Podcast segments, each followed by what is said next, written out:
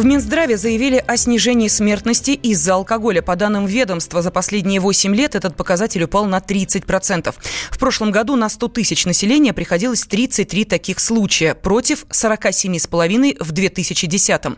Главный редактор портала «Алкоголь.ру» Михаил Смирнов в качестве одной из причин резкого сокращения смертности назвал изменение культуры потребления спиртного среди молодежи потребление на душу населения в среднем, в принципе, осталось прежним, потому что количество праздников определено. Но, кроме того, сейчас есть движение о том, что молодежь уходит от крепких алкогольных напитков, в частности, от той же водки, переходит к вину. Это была положительная вещь. Много пьют вина или пива, но ведь в пиве и вине содержится меньше алкоголя, чем, предположим, в крепких алкогольных напитках. Есть такая тенденция, поскольку карьера стала достаточно активно продвигаться, молодежь старается меньше пить там в будние дни. В любом случае объем потребления алкогольных напитков остался прежним, но снизилась доля потребления напитков с высоким содержанием алкоголя, той же водки. Экономические условия чуть-чуть стали получше, и в 90-е в начале 2000-х э, народ употреблял спиртосодержащие жидкости, где э, спирт совершенно практически не очищался, и было высокое содержание метанола, ну и прочих добавок. Все это приводило к смертности. Кроме того, тогда смертность, вот 8 лет назад, 11 год примерно, это была накопленная смертность. Это 90-е годы. Просто начали умирать мужчины, которые в 90-е годы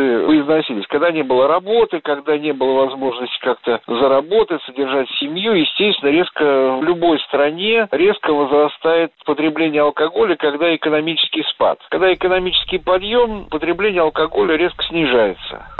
Однако, как отметил бывший главный санитарный врач России, депутат Геннадий Онищенко, снижение смертности от алкоголя на 30% не лучший показатель сегодня меньше становимся употреблять даже по тому числу продаж, на котором вся статистика наша основывается по употреблению алкоголя. В общем-то, здесь и нелегальные продажи есть, и есть употребление спиртных напитков, эм, которые не предназначены якобы для употребления, как алкогольная продукция, вместе с тем в больших количествах изготавливаются и так далее. Я с оптимизмом смотрю на эту цифру, хотя готов поспорить, говорить насчет 30%. Но в любом случае, даже если это 30%, а этого мало. С точки зрения той э, интенсивности работы, которую мы должны проводить, избавляя нашу популяцию от этого злостного фактора, коим является употребление алкоголя. А вот по данным результата опроса Рамира, россияне борются со стрессом именно алкоголем и спортом. По данным исследования, стресс испытывает большинство жителей страны, почти 95%. При этом россияне так просто не сдаются. Они готовы бороться с недугом. Женщины с помощью разговоров по душам с близкими, так ответили 54%, успокоительные употребляют 40%. Для того, чтобы справиться со стрессом, используют спорт и хобби 38%. Ну, а мужчины спасают себя несколько иначе. 25% опрошенных признались, что стресс пытаются пытаются побороть алкоголем. Президент холдинга «Рамир» Андрей Мелехин подчеркнул, что в основном россияне испытывают стресс из-за личных проблем.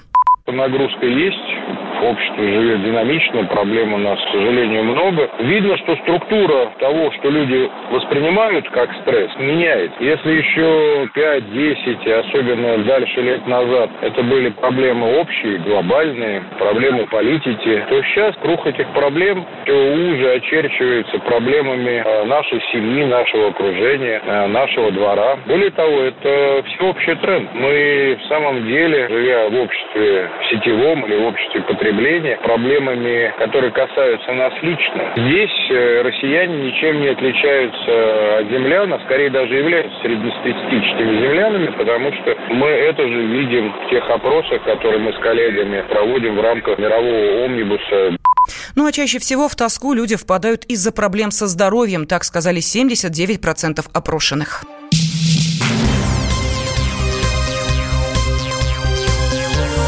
Темы дня. В студии Елена Фонина Нобелевскую премию по экономике присудили за борьбу с бедностью. Лауреатами стали Абхиджит Банерджи, Майкл Кремер и Эстер Дюфло. Их исследования улучшили программы образования для миллионов детей в Индии, а также способствовали предоставлению субсидий на профилактическую медпомощь во многих странах. С подробностями экономический обозреватель «Комсомольской правды» Дмитрий Казуров.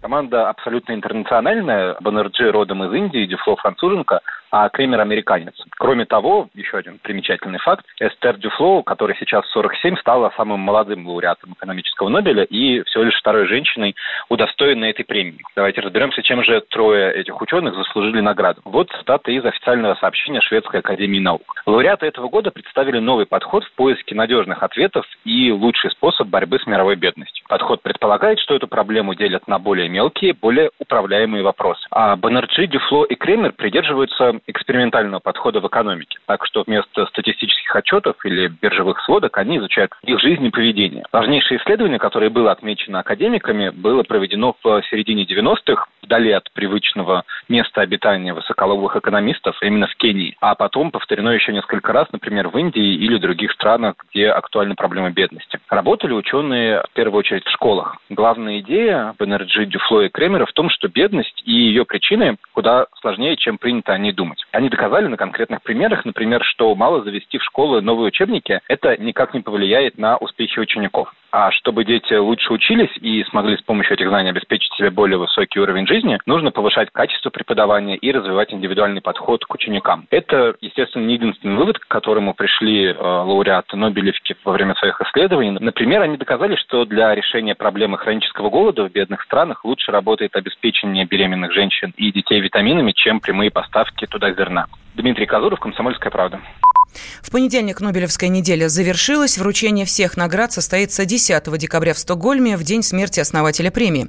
Победители наградят золотыми медалями с портретом Нобеля, дипломами и денежными вознаграждениями в размере 9 миллионов шведских крон. Каждому это примерно 900 тысяч долларов. Зуб даем. Всем, всем, всем. Только в октябре. Установка коронки всего за 11 тысяч 500 рублей. Можно в рассрочку. Гарантия до 15 лет. Изготовление за 3 дня. Подробности по телефону 132 30 90. Код 495. На связи круглосуточно. Звоните 132 30 90. Код 495. 132 30 90. Красивая улыбка бесценна. Имеются противопоказания. Необходимо проконсультироваться со специалистами по применению услуги. Срок действия акции с 1 по 31 октября 2019 года.